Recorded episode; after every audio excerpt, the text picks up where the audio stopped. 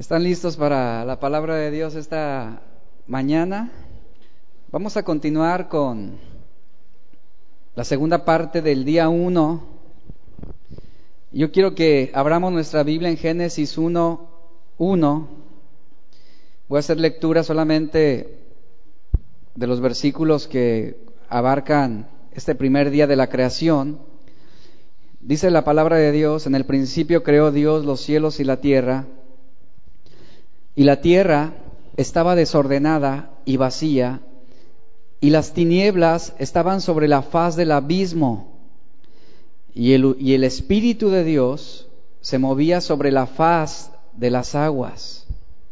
Y dijo Dios, sea la luz, y fue la luz, y vio Dios que la luz era buena, y separó Dios la luz de las tinieblas.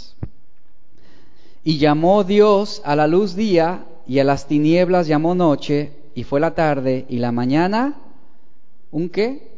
Un día. Ahí no habla de eras largas, no habla de millones de años, habla de 24 horas, un día. El versículo 2 nos describe algo sumamente importante y dice, y la tierra estaba desordenada y vacía, y las tinieblas estaban sobre la faz del abismo, y el Espíritu de Dios se movía sobre la faz de las aguas. Anteriormente el verso 1 nos describe que Dios creó los cielos y la tierra. En el verso 2 leemos que después de, que Dios crea, creó los cielos y la tierra, el estado material de la tierra, ¿cuál era? Un desorden, estaba desordenada, estaba vacía. Es importante entender que en el día primero, en el día uno, la materia surgió de aquello que es inmaterial. Dios no creó el universo de algo ya preexistente. Dios creó los cielos y la tierra de la nada, de lo que no existía. Entonces, de la nada, Dios creó todo lo visible. Y en un momento dado, al poder de la palabra de Dios, e-, es sorprendente esto. El universo, con todo su espacio y con toda su materia, fue hecho por decreto de Dios. Génesis el capítulo 1, el versículo 2, nos enseña que el universo, aquí refiriéndose a su energía y a su masa, empezó a existir en algunas formas que a lo mejor no podemos imaginar. Recordemos, como dato importante, que las estrellas y los planetas fueron eh, creados hasta el día cuarto. El día uno Aquí habría una pregunta muy interesante. El día uno, ¿qué forma tuvieron las cosas? La Biblia nos está diciendo que Dios creó los cielos y la tierra y luego nos menciona que la tierra estaba desordenada y vacía. ¿Qué forma tenía, qué, forma tenían la tierra en ese día uno? ¿Qué forma tenían los cielos? Es difícil describir una imagen, a lo menos aquí mental, sobre la forma que tuvieron los cielos y la tierra en el día uno. Lo cierto es que Dios, siendo trascendente y omnipotente, llamó a existencia un universo hecho de espacio, de masa y tiempo. Y eso concuerda claramente con las leyes de la física. El día uno entonces Dios crea el espacio, la masa y el tiempo. El versículo 2 nos da una información muy importante y nos está diciendo, según el idioma original, que es el hebreo, que la tierra existió en un estado amorfo. ¿Qué significa esto? Que en ese día uno la tierra no tenía una forma aún definida. Está diciéndonos que su estructura, la estructura de esa masa, y ese espacio era aún indefinida. Se dice que estaba amortajada en tinieblas y en agua. En ese día uno comenzó a existir, como lo mencioné, el espacio, la masa y el tiempo de forma indefinida hasta ese momento.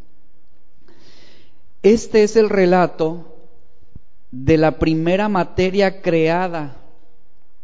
El caos fue la primera materia creada por Dios, que es lo que está describiendo aquí el verso 2, que también se le conoce como abismo, tanto por su extensión como por el hecho de que las aguas fueron separadas de la tierra. Eso habla de un estado indefinido en ese día uno. Es cierto, y todos creemos en un Dios que es omnipotente, Dios pudo haber creado y haber hecho su obra ya perfecta desde el principio. ¿Cuántos creen esto? La pregunta es, ¿por qué no lo hizo así? ¿Por qué Dios crea los cielos y la tierra, pero en un estado de desorden y de vacío? ¿Por qué? ¿Por qué Dios lo hace de esta manera? Esto es bien sencillo. Este proceso gradual que encontramos aquí entre Génesis 1 y, el versículo 2 es porque de esta manera Dios también quiso revelarnos el método ordinario de su gracia divina. Encontramos aquí que el espacio, la masa y el tiempo estaban desordenadas y vacías. Es importante comprender lo que estamos viendo ahorita.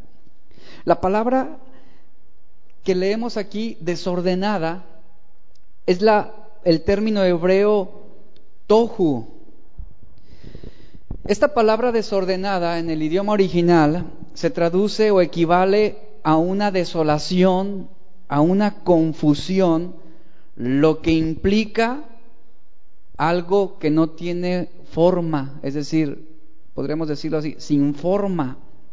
La palabra vacía es la palabra hebrea bohu, y esta palabra equivale a vacuidad o vaciedad. Esta palabra implica una masa y un espacio sin habitantes, sin vida. La creación mencionada en el primer versículo, entonces, lo que está diciendo aquí es que estaba incompleta, sin forma y sin habitantes. En el principio Dios creó los cielos y la tierra. En ese principio todo estaba incompleto, repito, sin forma y sin habitantes. El día uno tiene su origen desde la eternidad. La tierra permanece en condiciones de oscuridad y esterilidad en ese día uno cuando comienza todo. Y aquí se están empleando tres frases importantes que describen cuál fue el estado original de la tierra. Aquí Génesis nos dice que estaba desordenada y vacía. Número dos, que las tinieblas estaban sobre la faz del abismo, todo era oscuridad. Y número tres, el Espíritu de Dios se movía sobre la faz de las aguas. La estructura de la frase hebrea del versículo 2 marca un aspecto sumamente importante. Nos menciona que el sujeto aparece antes que el verbo como si se quisiera recalcar algo que es de suma importancia, para que nosotros podamos prestar más atención acerca del asunto que está tratando. Este verso, desde una transliteración hebrea, lo podríamos leer de esta manera. La tierra estaba incompleta y sin forma. Esa tierra inhóspita y baldía se convirtió en el primer enfoque del propósito creativo de Dios sobre su creación. En Jeremías encontramos la misma expresión de las palabras desordenada y vacía. En Jeremías 4:23, si usted me puede acompañar rápidamente ahí, el profeta describe, describe lo siguiente, él dice, miré a la tierra y he aquí que estaba, dice, ahí utiliza la reina Valera la palabra asolada, que es la palabra, la misma palabra tohu que leemos en Génesis para desordenada. Y dice Jeremías, la tierra estaba asolada y vacía. Encontramos la misma palabra de Génesis 1, 2, que es bohu. Y dice Jeremías, y a los cielos, y dice, y no había en ellos qué? Luz. Es la misma descripción que estamos leyendo en Génesis 1 y 2. Mira la tierra, he aquí que estaba asolada y vacía, y a los cielos, dice, y no había en ellos luz. Jeremías está describiendo la condición de Judá tras la destrucción devastadora que padecieron por el juicio de Dios a causa de la rebelión. Lo que antes fue una tierra fecunda, una tierra próspera, se convirtió en un desierto inhóspito. Así lo está describiendo el profeta. Ese lugar quedó convertido en un espacio arruinado, devastado, un lugar inhabitable. La tierra había perdido su belleza anterior y lo mismo que Génesis, Jeremías está describiendo que la tierra estaba careciendo de forma o había perdido su aspecto agradable. En esta imagen Jeremías está plasmando la condición de la tierra, lo que, le, lo que le estaba recordando. Seguramente Jeremías tenía en ese momento en su mente la condición de toda la tierra, del universo, al principio de la creación. Porque justamente utiliza las mismas palabras que encontramos en Génesis. Y aquí la tierra se está ilustrando como un lugar que es desprovisto de una forma definida. No había moradores vivos, era un lugar estéril, un lugar sin vida. La forma de la tierra era indeterminado, era hueco, una masa confusa, desorganizada, revuelta e inhabitada. Eso significa. Y la tierra estaba qué? Desordenada y vacía. En este espacio hay algo importante que debemos mencionar acerca de lo que está ocurriendo entre Génesis 1, versículo 1 y versículo 2. Hay algo que se conoce como la teoría de la brecha. Es importante mencionar esto. ¿Por qué? Porque esta idea conocida como teoría de la brecha consiste en poner miles de millones de años de tiempo geológico entre los versículos 1 y versículo 2 para dar una explicación lógica a la extinción y a la fosilización de animales. Esta doctrina intenta demostrar que la Tierra fue creada perfectamente, pero que gradualmente dejó de funcionar en esa perfección.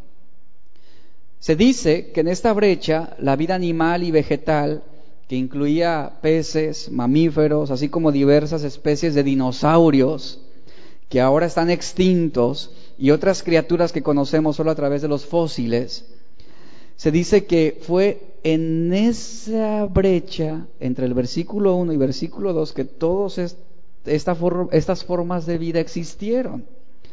Esto lo conocemos popularmente como la era prehistórica que quedó abandonada, asolada por una destrucción desconocida que algunos mencionan que fue la caída de Satanás. Y esa teoría dice que después de ese caos en el que se envolvió la tierra, Dios no crea, sino lo que leemos en Génesis, según esa teoría, lo que está haciendo Dios es reconstruir la vida, reconstruir la tierra, el universo, y sus diversas formas tal como las conocemos el día de hoy.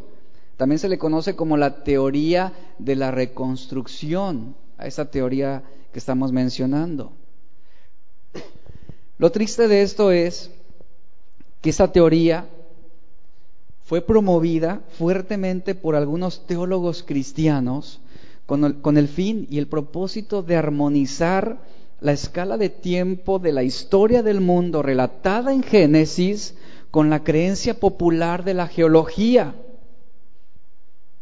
Se intentaron armonizar ambas, ambas doctrinas y se intentó buscar una respuesta lógica a lo que la geología decía acerca de que la Tierra y el universo tienen millones de años. Thomas, Thomas Chalmers, un hombre que murió en 1847, este hombre fue un destacable teólogo escocés y fue el primer moderador de la Iglesia Libre de, Escocia.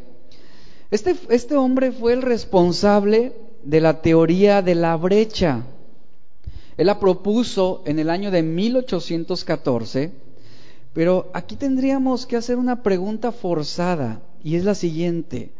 ¿Por qué este teólogo escocés tuvo la necesidad de reinterpretar Génesis, injertando la teoría de la brecha entre el versículo 1 y el versículo 2 de Génesis. ¿Por qué razón? ¿Qué lo impulsó? ¿Qué lo motivó a hacer tal cosa? La respuesta es, muy importante y es sencilla. Lo que lo impulsó fue el afán de tratar de armonizar la cronología bíblica con el sistema aceptado de eras geológicas que estaba tomando mucha fuerza en los días de este hombre o en aquellos tiempos. ¿Y qué fue lo que se hizo? ¿A qué se orilló? Bueno, a una resolución rápida. Eso fue lo que lo impulsó. Propuso esta resolución para ignorar el verdadero problema. Y una, resolución rápida fue ignorar el problema de las eras geológicas evolutivas y simplemente encasillarlas en esta brecha. Y vea lo que propuso, lo que él hizo, querer conciliar las teorías de la geología con la verdad bíblica. Y qué lamentable es semejante situación que estamos viendo aquí. La iglesia pierde credibilidad cuando las teorías de los hombres se usan para interpretar la palabra de Dios. Es importante entender que nosotros no podemos depender de la geología ni de la cosmología, no podemos depender de la ciencia para interpretar a las escrituras. Más bien son las escrituras las que dan las respuestas sobre muchas cosas, sobre la tierra y el universo la geología no va a revelar la verdad bíblica. Más bien, la verdad bíblica va a revelar la verdad sobre la geología. Y es ahí donde la, iglesia puede perder esa credibilidad. No podemos nosotros y no debemos armonizar el relato de la creación en Génesis con el relato de la geología popular de que la Tierra tiene millones de años. Ni tampoco con la teoría de la evolución teísta, ni tampoco con la teoría de la creación progresiva. Fue en aquellos años que se hizo popular pensar que los cambios geológicos ocurrieron lentamente, lo que conocemos como el uniformismo. Muchos teólogos cristianos, vea, muchos teólogos cristianos exigieron la reinterpretación de Génesis porque querían dar una respuesta lógica a lo que la geología popular estaba manifestando. Por aquellos tiempos se dio un fenómeno inusual, muchos grandes teólogos, muchos respetables teólogos, abandonaron intencionalmente la creencia de que la tierra y que todo lo que fue creado de la nada, abandonaron intencionalmente la verdad bíblica con el deseo de ganar una respetabilidad con aquellos campos de la ciencia que estaban descartando a la Biblia como un libro no científico. Y todo por un poco de interés, todo para lograr armonizar lo que la Biblia decía y lo que la ciencia enseñaba. Lo cierto es que la teoría de la brecha no fue considerada una observación exegética, sino más bien fue algo que surgió por una obsesión que tenían las mentes que fueron intimidadas por la ciencia misma. Richard Nissen fue un hombre que evaluó claramente el asunto y escribió lo siguiente, se lo voy a leer. La teoría de la brecha atrae a cristianos creyentes en la Biblia por dos razones. Primero, Es una manera de lidiar con los problemas principales asociados con el panorama evolutivo. La supuesta antigüedad de la Tierra, la columna geológica, los fósiles, los dinosaurios, los cavernícolas, etc.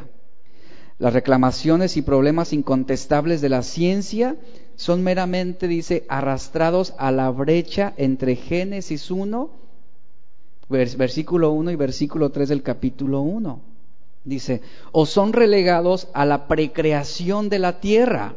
Segundo, porque tiene apariencia de estudio bíblico profundo y meticuloso cuando es descubierto por primera vez que billones de años estaban ingeniosamente escondidos entre dos versos de la escritura y que este hecho remarcable es ahora revelado para que todos lo usen.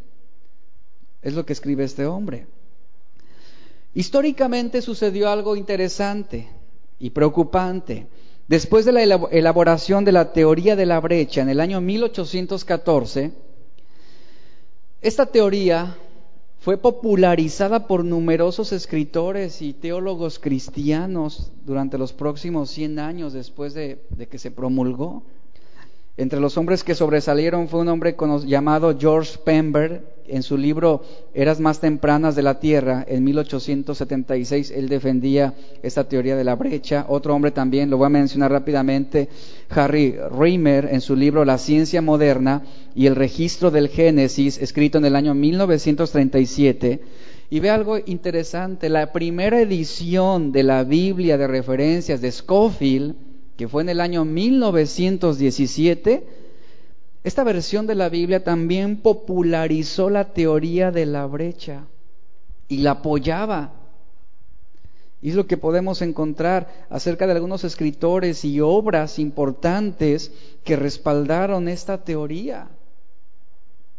Esta teoría, contrario a lo que se pensaba, pues no fue ni aceptada por los evolucionistas, ni tampoco por los teólogos, ahora sí que serios, del libro de Génesis. Las edades geológicas de millones de años ha sido la lucha de muchos cristianos. Hubo cristianos conservadores que defendían la autoridad de las escrituras. Sin embargo, con el tiempo y poco a poco, de forma sutil, fueron cediendo a la teoría de la brecha y consintieron que la Tierra y el universo tenían millones de años. Debemos interpretar el mundo principalmente desde la escritura. Principalmente, de ahí partimos para entender todo lo que acontece a nuestro alrededor. ¿Y qué dice la Biblia? En el principio creó Dios. Uno de los problemas para interpretar Génesis es traer ideas preconcebidas a la escritura cambiando y de esta forma podemos cambiar mucho el significado de la verdad bíblica. No podemos acercarnos a la Biblia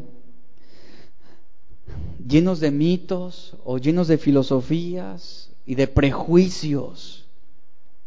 ¿Por qué? Porque lo que vamos a hacer es mezclar la verdad de Dios sutilmente con las filosofías de los hombres. Y es así como podemos debilitar la credibilidad bíblica cuando estamos mezclando las teorías de hombres con las verdades de Dios. Y esto solamente va a traernos confusión de tal manera que va a llegar un momento en que no vamos a saber distinguir entre la revelación de Dios y las entretejidas enseñanzas de los hombres. Y es lo que está ocurriendo con muchas personas en el mundo, aún con muchos cristianos que te dicen, bueno, yo sí creo que Dios es omnipotente, yo sí creo que Dios creó los cielos y la tierra y todo lo que hay en ella, pero también creo que la tierra y el universo tiene millones de años porque la ciencia lo ha demostrado. Y viene la confusión.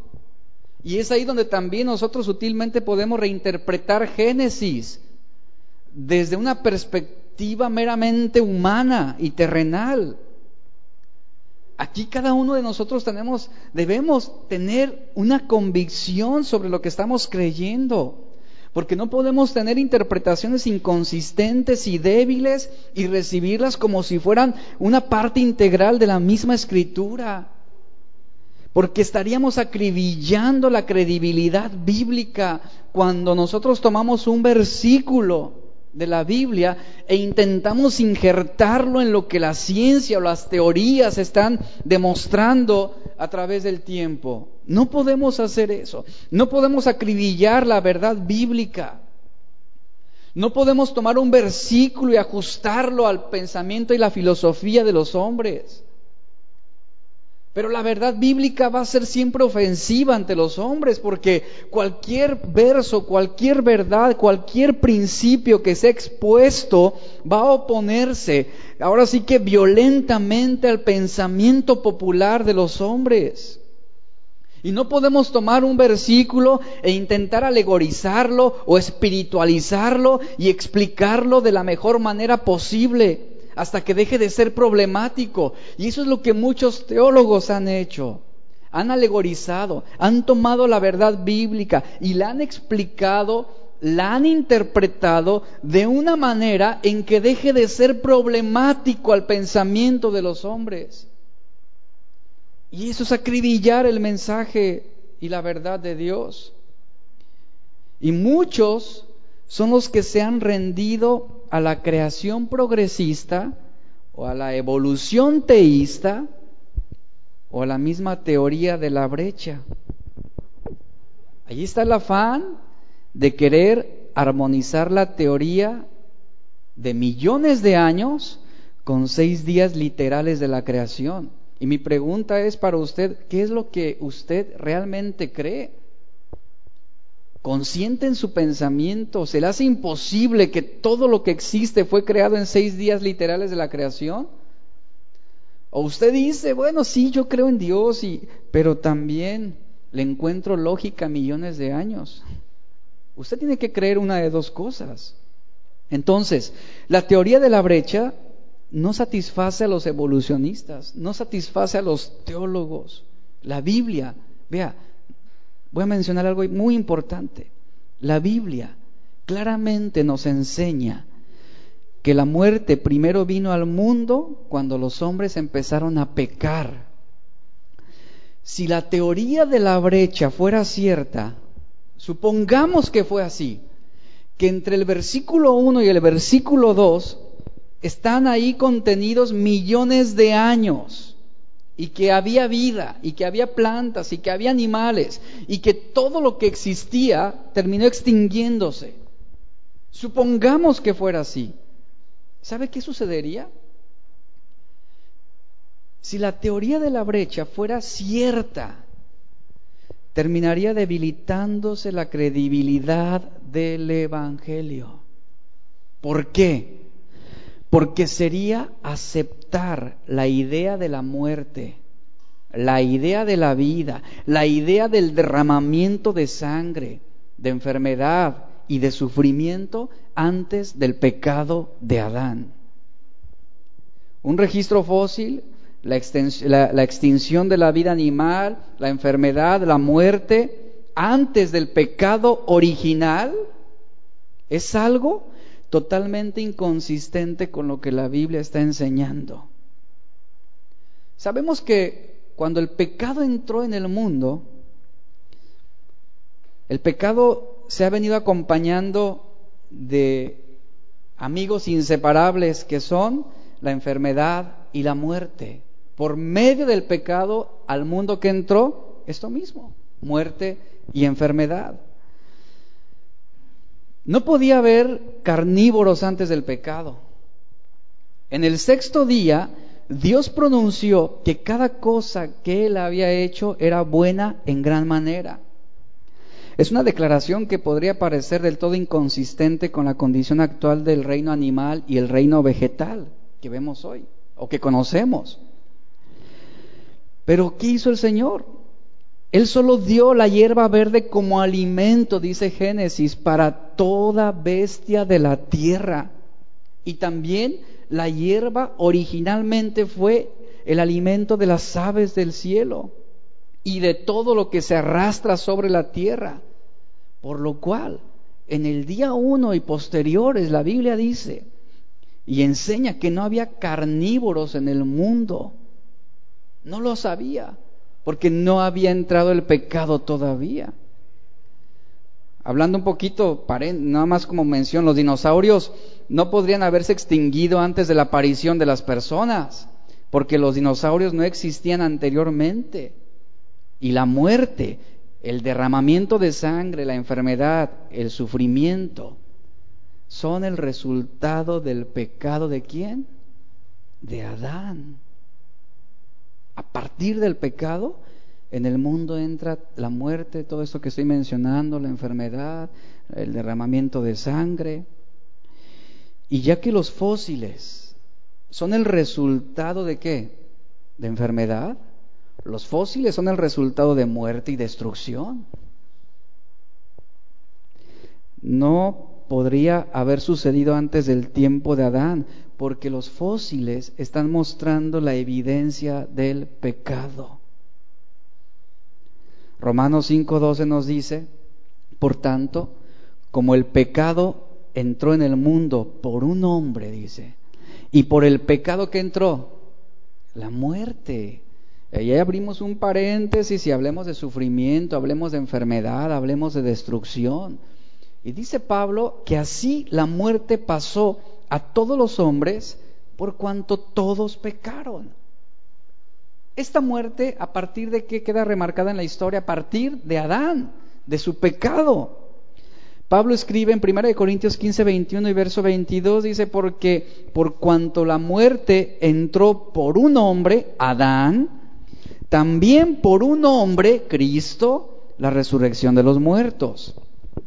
Porque así como en Adán, dice, todos mueren también en Cristo todos serán vivificados. Otra variación de la teoría de la brecha es que en el pasado lejano, esa es otra teoría que se maneja, Dios creó un cielo perfecto y una tierra perfecta, y esa teoría enseña también que Satanás era el gobernante de la tierra que estaba poblada por una raza de hombres sin alma.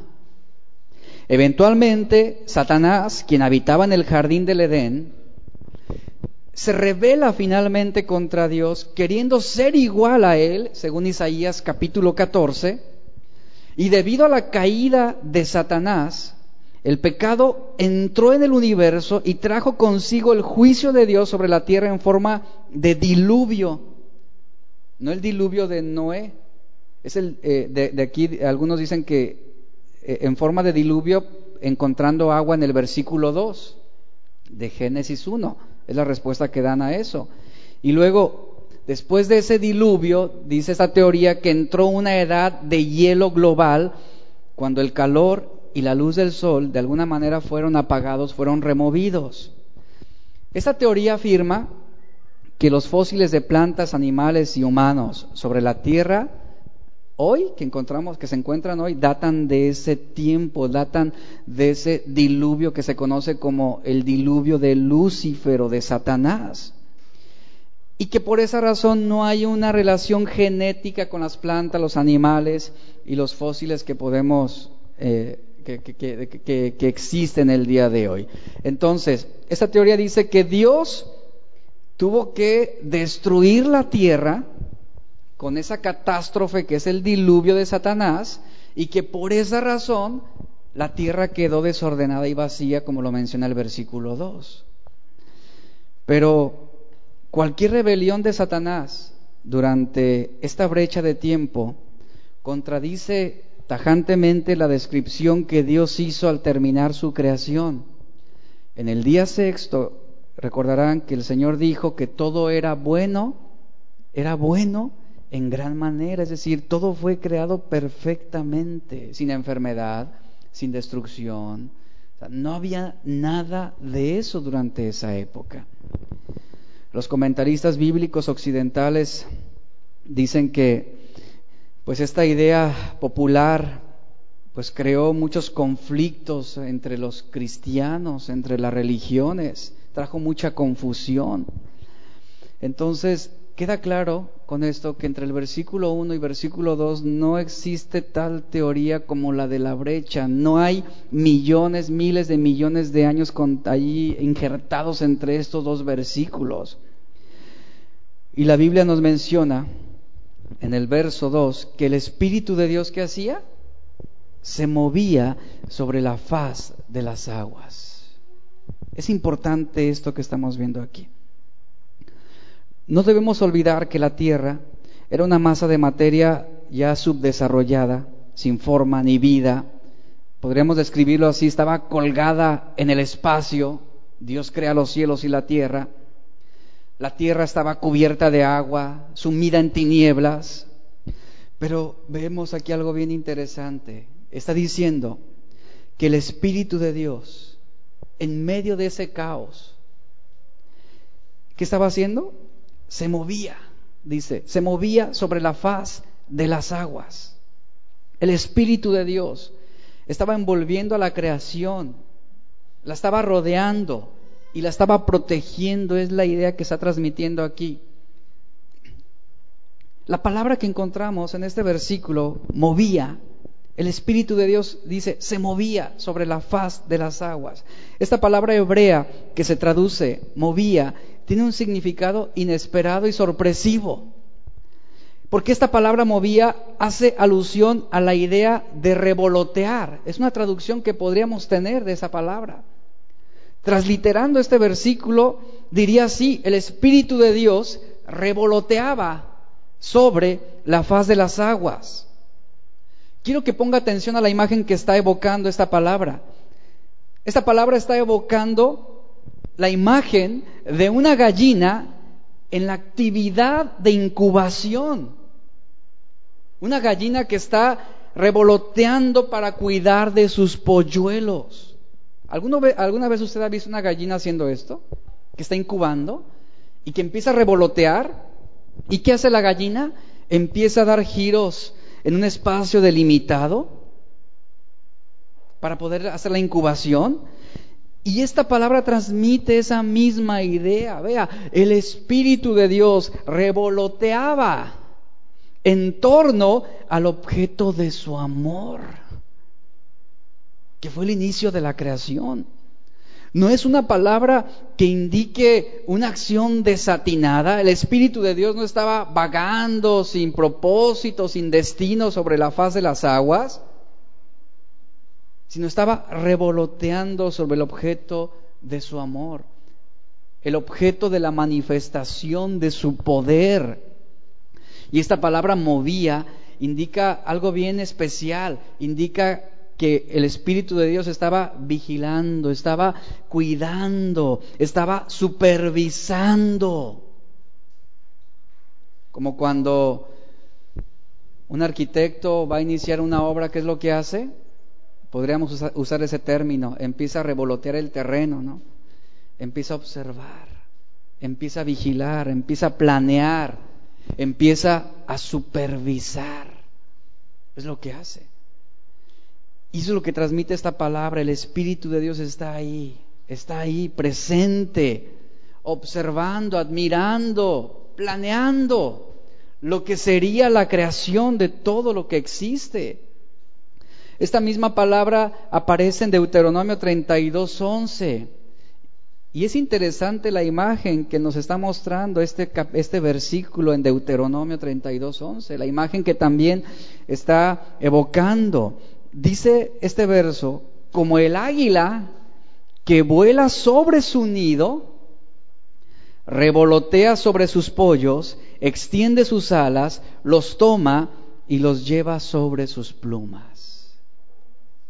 Y aquí está la palabra revolotear o volar sobre. Y eso es lo que el Espíritu de Dios estaba haciendo. Ponga atención a esto, esto es maravilloso. Estaba sobrevolando sobre su creación. ¿Para qué? Para organizarla, para ponerla en movimiento. Entendamos que la idea hebrea que tenemos aquí es una idea magistral, la incubación del Espíritu Santo sobre los elementos y el funcionamiento del orden material. En otras, palabras, Dios no creó un sistema o un mecanismo evolutivo para dejar que el universo se desarrollara autónomamente sino que cada fragmento de la creación, desde la más diminuta partícula atómica hasta las galaxias más extensas e ilimitadas, la obra de su poder está ahí. Ahí estaban manifestándose, ahí está el Espíritu Santo protegiendo, participando de la obra creadora. Y esa palabra movía también significa un movimiento vibrante, un movimiento protector. Y ahí está el Señor preparando, preparando para dar forma a lo orgánico de lo inorgánico, a lo material de lo inmaterial, a lo visible de lo invisible. Esto es algo realmente maravilloso lo que Dios hizo. Ahí está el Espíritu de Dios moviéndose. Puedo imaginar como un pintor, un artista ante el óleo, está observando, está mirando, está visualizando la obra de su creación. Y así el Espíritu de Dios, observando, mirando, seguramente emocionándose, seguramente manifestando e, e, esa expectativa de lo que sería la creación del mundo, del universo, de los hombres, de la vida. Y ahí está la obra del Espíritu Santo en ese proceso. Job 26.13 nos habla un poquito sobre la, eh, la, participación del Espíritu Santo en el proceso de la creación. Dice, su Espíritu adornó los cielos y su mano creó. En el Salmo 104.30 leemos, envías tu Espíritu, son creados y renuevas la faz de la tierra. Aquí está el Espíritu, la persona del Espíritu Santo en esta obra de la creación. Entonces, un caos fue la primera materia existente, que aquí se le llama tierra. También se le conoce como abismo. Aquí está. Y qué importante es entender la descripción que nos da de este caos. No había nada. Fíjese, en ese caos lo que leemos es que no había nada digno de ser admirado, de ser visto, porque en ese momento todo estaba desordenado y vacío. Palabras hebreas tohu y bohu, que están equivalen a esa confusión, a esa vaciedad. Allí está la obra de Dios perfeccionándose, la obra de Dios iniciándose. Ahora, este caos que encontramos en el versículo 2 está representando también el estado de un alma que no ha sido regenerada espiritualmente, está representando un alma que está desprovista de la gracia de Dios. Y así es la vida del pecador, una vida desordenada, una vida en confusión, una vida que se fundamenta en toda obra perversa, es decir, está vacía, espiritualmente vacía de todo bien, porque está sin Dios, está en tinieblas. Pero ¿qué pasa? ¿Qué sucede cuando la gracia del Dios omnipotente se hace presente sobre sus vidas? Viene la luz, viene el orden, viene la vida. Esto es lo que nos enseña de una forma espiritual, lo que, lo que el Señor también está transmitiendo, esa imagen que está transmitiendo en, ese día uno de la creación. Y luego encontramos en el versículo 3 lo que dijo Dios, y dijo Dios que sea la luz, y fue la luz. Medite esas palabras. Y dijo Dios, sea la luz, y fue la luz. Yo quiero preguntarle lo siguiente, ¿usted alcanza a sentir el poder de estas palabras? Imagínelo, en ese desorden, en esa vaciedad, penetra en lo inexistente, en lo inmaterial, en el desorden, en el caos, en el vacío, en la confusión, se hace oír oír la voz de Dios, diciendo, sea la luz.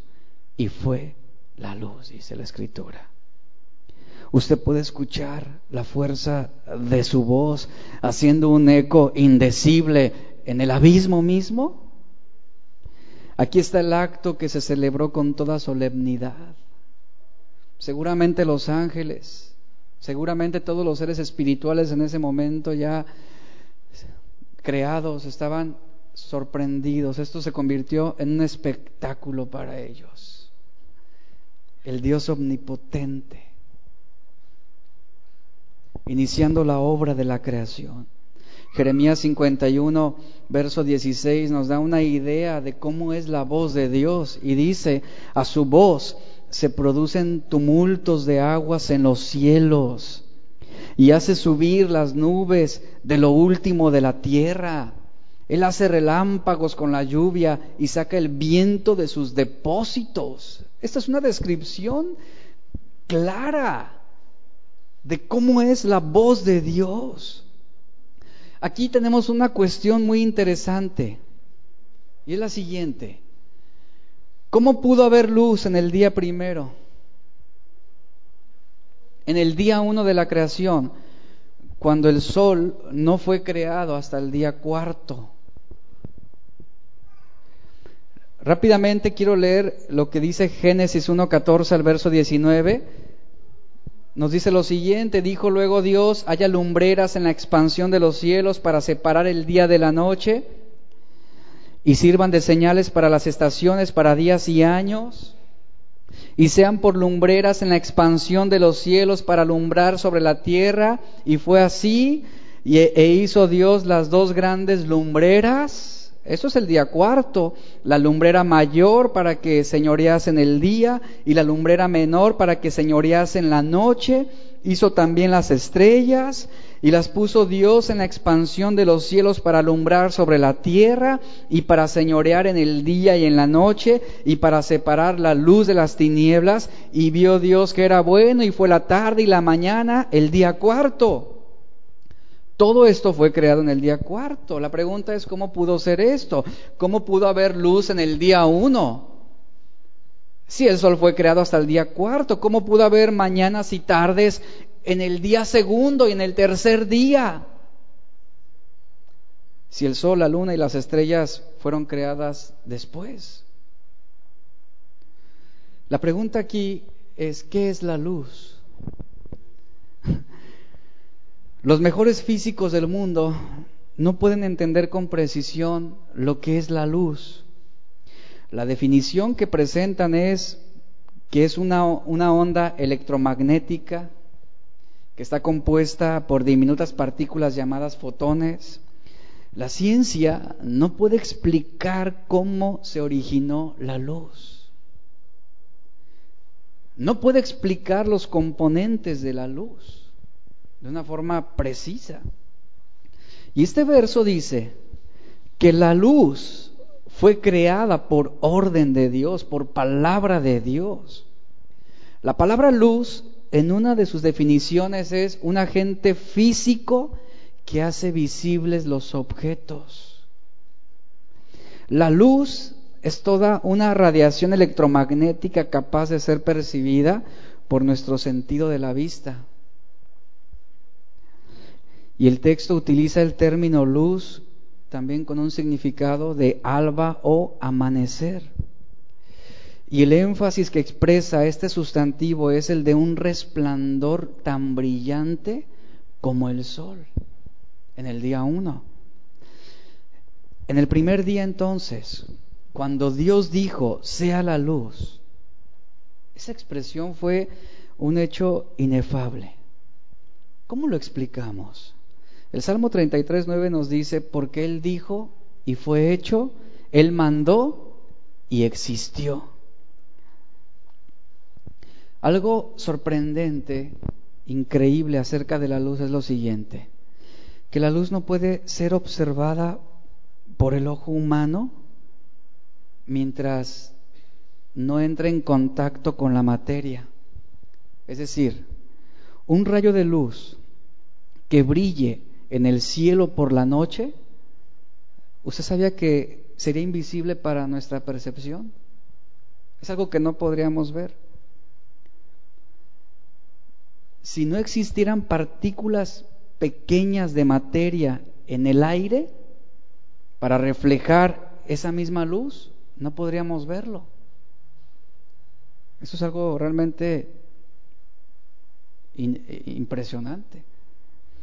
Si, por ejemplo, si encendiéramos una linterna en el espacio esa linterna enviaría un rayo que sería invisible para nosotros, a no ser que ese rayo de luz pueda toparse con materiales o con una materia iridiscente, así, así lo definen.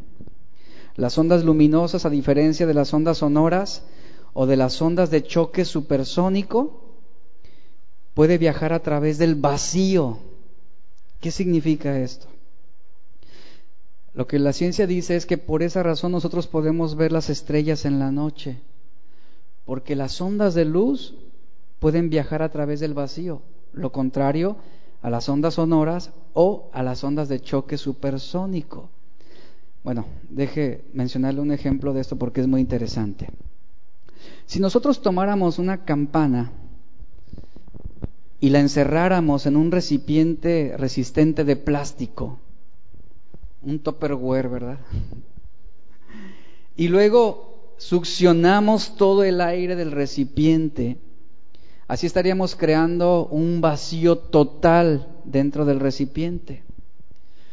Usted podría ver la campana a través del plástico, pero sucede algo interesante. Pero usted no podría escuchar su sonido, porque las ondas sonoras no pueden atravesar el espacio vacío, pero las ondas luminosas, de una forma impresionante, sí lo pueden hacer. Sabemos que la luz se desplaza en el vacío, en el vacío, escuche esto a 300 mil kilómetros por segundo y sin importar lo rápido que pueda moverse la materia, dicen los científicos, que la velocidad de la luz no cambia con respecto al objeto en movimiento. Es decir, aun si un objeto estuviera en desplazamiento y se acercara más a la fuente de luz, la velocidad de la luz no va a cambiar. Lo que quiere decir es que si nosotros quisiéramos movernos hacia la fuente de luz a gran velocidad, no aumentaría la velocidad a la cual la luz está desplazando hacia el objeto. Si nosotros decidiéramos alejarnos de la fuente de luz a gran velocidad, la ciencia dice que tampoco disminuiría el avance de la luz hacia el objeto. Eso es algo bueno, quienes entienden, entienden, ¿verdad? Yo ahí medio lo explico, pero, pero ninguna otra, dice la ciencia que ninguna otra cosa en el universo posee esta propiedad de la luz. La ciencia no puede entender realmente lo que es la luz y mucho menos explicar cómo se originó la luz. Y este versículo nos está diciendo que la luz fue creada por la palabra de Dios. Aquel que es la luz no creada, hizo salir luz a una existencia tangible. Aquel que habita en luz inaccesible, dice la escritura, ha iluminado su creación con una manifestación brillante de su gloria. Entonces, esa luz en el primer día seguramente pudo surgir de una incandescencia etérea, esto es decir, la respuesta más apropiada es que esa luz surgió de aquel que es sublime, aquel que es glorioso, aquel que es poderoso. Esa luz, es fácil entender la respuesta. O sea, es fácil comprender lo que está pasando aquí. Cuando nosotros creemos en, lo que Génesis está diciendo como la palabra de Dios, no tendremos problema en aceptar que el Dios infinito, el Dios omnipotente, no necesita ni del sol, ni de la luna, ni de las estrellas para proporcionar luz. Dios es luz, dice primera de Juan 1.5, Dios es luz y no hay ninguna, ningunas tinieblas en él. Entonces, la respuesta a lo que estamos viendo en el día 1 acerca de esa luz que fue llamada la existencia es que Dios mismo era la luz para los tres primeros días de la creación. Él mismo, el mismo resplandor de su gloria estaba iluminando en esos tres días. Y esa misma luz, nos dice la Escritura, será la luz en los cielos nuevos y en la tierra nueva. La, Biblia dice en Apocalipsis 22.5 que en aquel día, en aquel día glorioso que todos estamos esperando y anhelando en lo profundo de nuestro corazón, dice la Escritura que no habrá allí más noche y que no habrá necesidad de luz, ni de lámpara, ni de luz de sol, porque Dios el Señor los iluminará y reinarán por los siglos de los siglos. Amén. Él es la luz. Y lo que está aquí hablando Génesis es esto mismo que está presentándose en Apocalipsis 22.5. No había sol, no había luna, no había estrellas, pero ahí está el Dios poderoso que ilumina.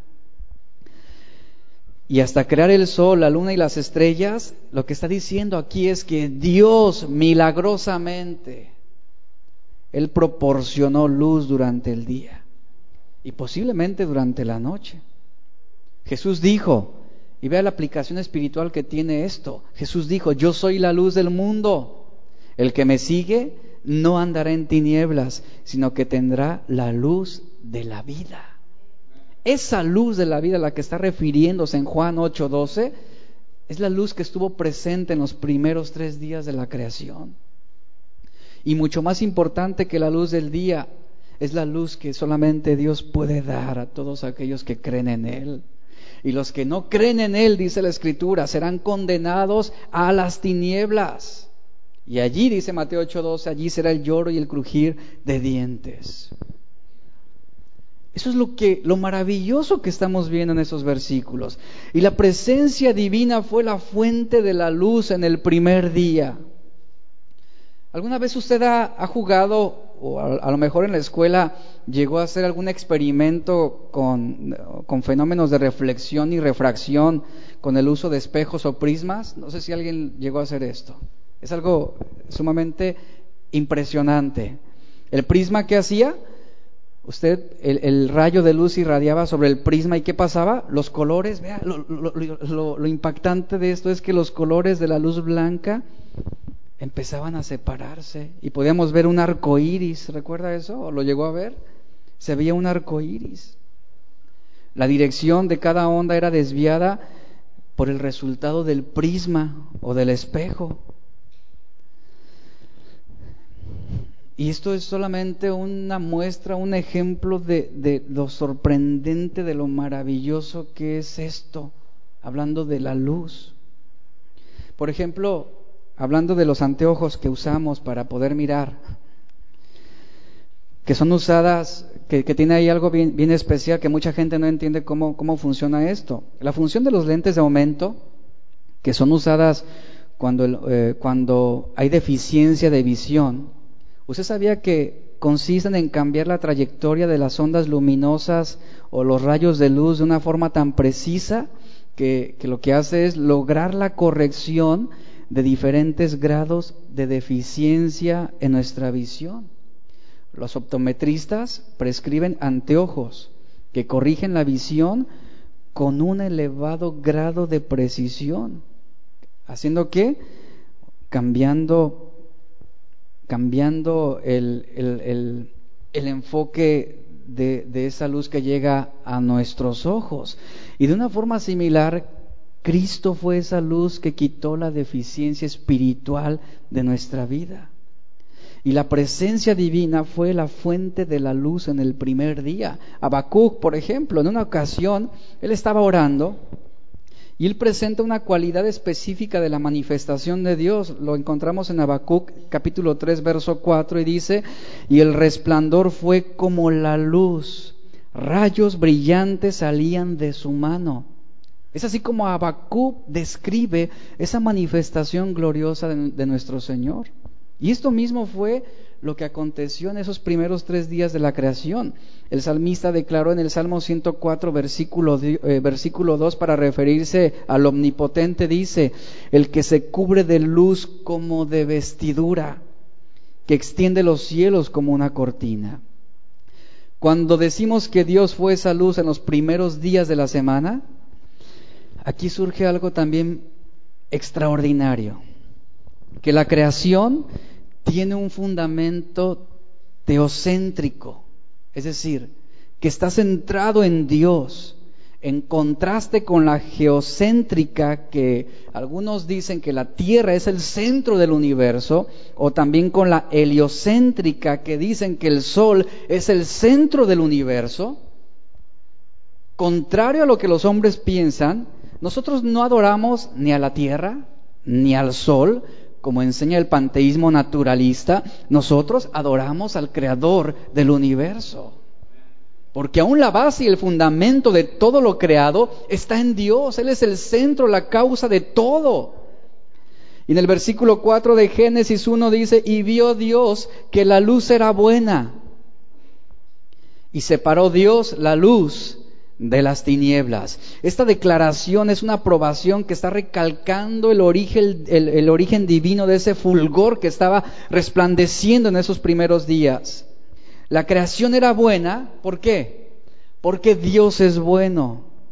Y aquí Él está declarando que la luz es buena, porque todo lo que Dios creó fue bueno. Y su declaración que la luz era buena fue dicha porque es un reflejo de su misma naturaleza y esencia divina. La naturaleza de Dios es el patrón para medir y definir que todo lo que Él hizo es bueno. Y vemos en las escrituras que de eternidad a eternidad Dios es luz. Primera de Juan 1.5 nos dice esto, que Dios es luz y no hay ningunas tinieblas en él. Y esa es una fuerte afirmación de la naturaleza de Dios y de su acción que va a repercutir en forma clave sobre toda la creación. ¿Cómo explicamos la omnipotencia de Dios? Él dijo, sea la luz. ¿Y la luz? fue hecha. Y en ese momento se hace presente una energía, ponga atención a esto que voy a mencionarles, hace presente en el universo una energía transparente, brillante e insondable. La luz que penetra sobre todo el cosmos. Dentro del plan y propósito de Dios, nunca fue su plan que existiera una luz visible y perpetua y que careciera el universo de oscuridad. Por ese motivo, dice la Biblia, que Dios separó la luz de las tinieblas. Se establece el día y la noche para la creación. Y en el versículo 5, y terminamos, dice, y llamó Dios a la luz como día, y a las tinieblas, ¿cómo las llamó? Noche. Y fue la tarde y la mañana un día un día. 24 horas estamos hablando aquí. Aquí vamos a descubrir algo, algo muy importante. En el momento en que Dios dijo, sea la luz, y fue, junto con la acción de que Dios vio que era bueno, y con la acción de separar la luz de las tinieblas, y con la acción de llamar día y noche, con estas acciones, aquí encontramos un elemento distintivo. ¿Sabe qué? Aquí está comenzando una exposición sucesiva y ordenada de los elementos que forman un conjunto. Aquí está iniciando la enumeración. Aquí justamente en el versículo 5. ¿Qué quiere decir esto? Que a partir de ese momento habría ya un día segundo, ¿Y vendría qué? El día tercero. Y vendría el día cuarto. Y el día quinto, día sexto. Y hasta el día de hoy. A partir de aquí, a partir de la creación de la luz, inicia la temporalidad. Se crea el tiempo. Desde la física, eso tiene mucho sentido porque a partir de la luz del día y de las tinieblas de noche, es aquí donde inicia el registro numérico del movimiento según el antes y el después. Al hablar de un registro numérico del movimiento, debemos entender que está iniciando ya una función que empieza a contabilizarse.